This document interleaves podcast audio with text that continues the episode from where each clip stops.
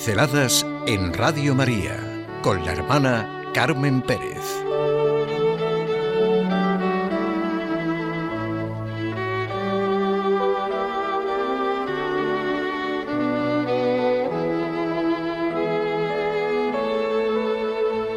La fe, el dedo que señala la luna.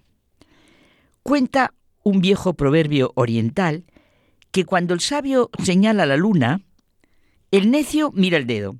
Historia, cuento, refrán, bueno, pero para provocar en nosotros un cambio de actitud, pues para ayudarnos a despertar y ver la verdad de lo que se trata. La belleza que no vemos, el punto de mira que olvidamos o perdemos. Lo traigo pensando en lo que realmente es la fe. La fe en un Dios que así nos ama y redime. Nosotros hemos de mirar lo que el dedo muestra, lo que muestra la fe. Es verdad que las cosas se agravan porque algunos teólogos se interesan más por la teología que por la fe, como comenta José María Cabo de Villa, en torno al proverbio judío el hombre piensa, Dios ríe. Igual que ocurre con los políticos, que se ocupan de política más que del país propiamente dicho. Se escriben obras teológicas y, bueno, valga la paradoja, que no tratan sobre Dios, sino sobre teología. Es una pena cuando la teología del tal teólogo dice más acerca de él que acerca de Dios. Y siempre pasa, cuando se habla más de uno mismo, de sus propias medidas, de sus propias interpretaciones, que de Dios bueno, hay una afirmación del pensamiento de la escolástica muy práctico. Todo lo que se recibe se recibe al modo como uno es, pero que no altere lo que se recibe, sino que sea para poder expresarlo desde el fondo del corazón. Chesterton es un convencido de que la simplicidad que vale la pena de conservar es la del corazón. La simplicidad que acepta y goza, y cita el caso de alguien que tomó en sus manos un tratado de teología y empezó con interés por el capítulo que se titulaba De la simplicidad de Dios. Al poco rato abandonó la lectura y exclamó, si así es la simplicidad de Dios, ¿cómo será su complejidad? Qué distinto es cuando el dedo de la teología marca realmente a Dios. Por ejemplo, un Tomás de Aquino, en el himno del Adoro te devote, uno de los cinco himnos que compuso en honor de Jesús en el Santísimo Sacramento, a solicitud del Papa Urbano VI, con motivo de haber establecido por primera vez la fiesta del Corpus Christi en 1264. Te adoro con devoción, Dios escondido oculto verdaderamente bajo estas experiencias. A ti se somete mi corazón por completo y se rinde totalmente al contemplarte. Al juzgar de ti se equivoca la vista, el tacto, el gusto, pero basta el oído para creer con firmeza. Creo todo lo que ha dicho el Hijo de Dios. Pero nosotros, también podemos aplicarnos el proverbio del dedo que señala la luna. El problema, en este caso, es cómo es nuestro dedo marcando la luna. Y si en lugar de mostrar la luna, mostramos nuestro dedo.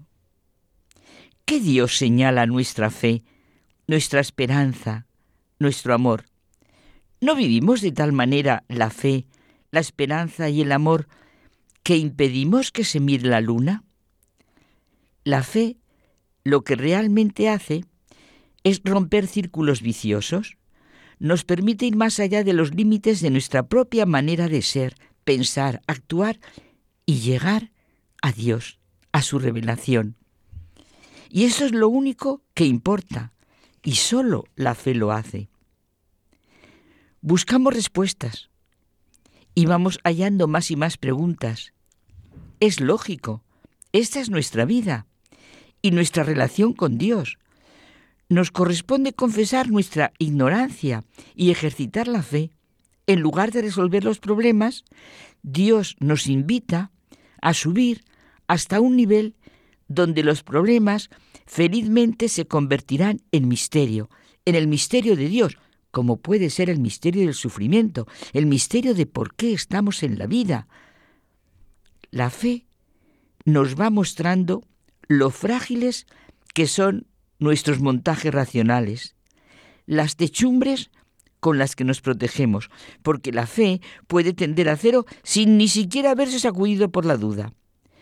¿Cuántos viven su fe pertrechados en sus esquemas, en sus medidas y en sus planteamientos, en sus seguridades?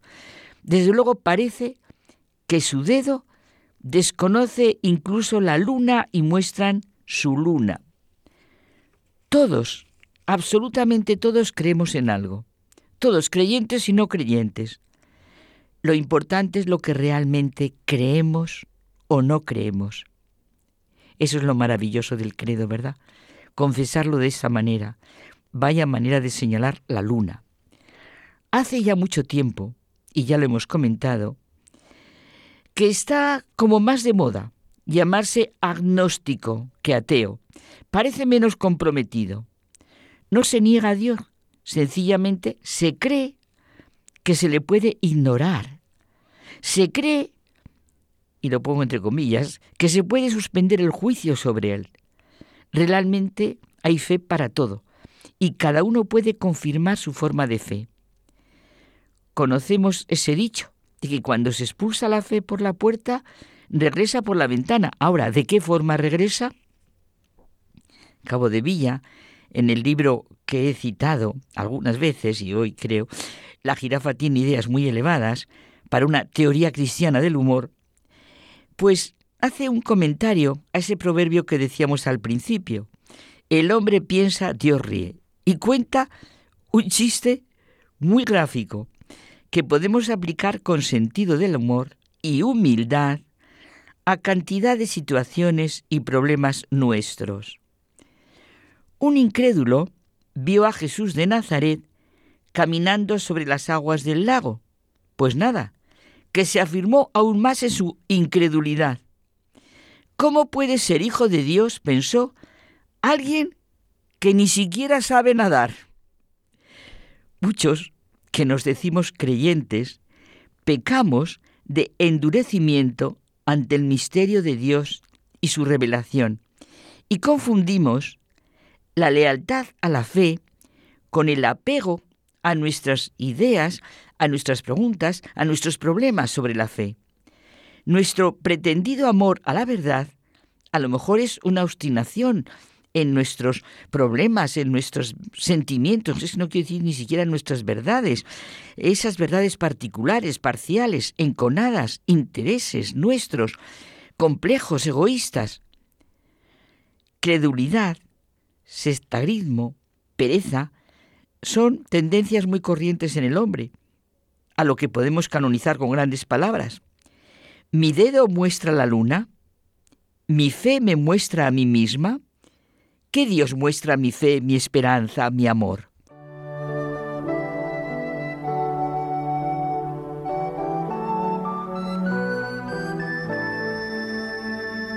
Pinceladas en Radio María con la hermana Carmen Pérez.